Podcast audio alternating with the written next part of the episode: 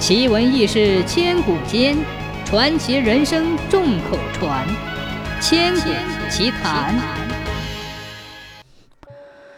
东汉时期，汝河有一个瘟魔，只要他一出现，家家就有人病倒，天天有人丧命。这一带的百姓受尽了瘟疫的蹂躏，一场瘟疫夺走了恒景的父母，他自己也差点丧了命。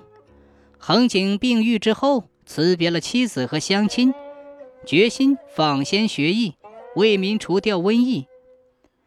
恒景访遍了名山高士，终于打听到东方一座最古老的山上有一个法力无边的道长。在仙鹤的指引下，仙长终于收留了恒景。仙长教他降妖剑术，又赠给他一把降妖剑。恒景废寝忘食的苦练，终于学出了一身武艺。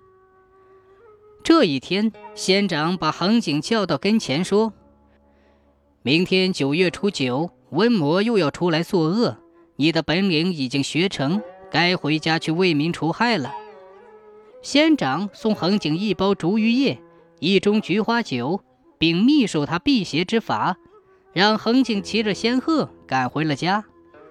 恒景回到家乡，正是九月初九的早晨。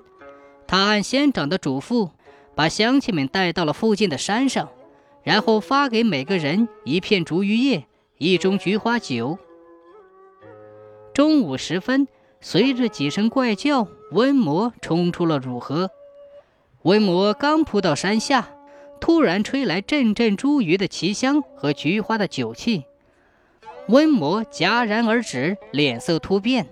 恒景手持降妖剑追下山来，几个回合就把瘟魔给刺死了。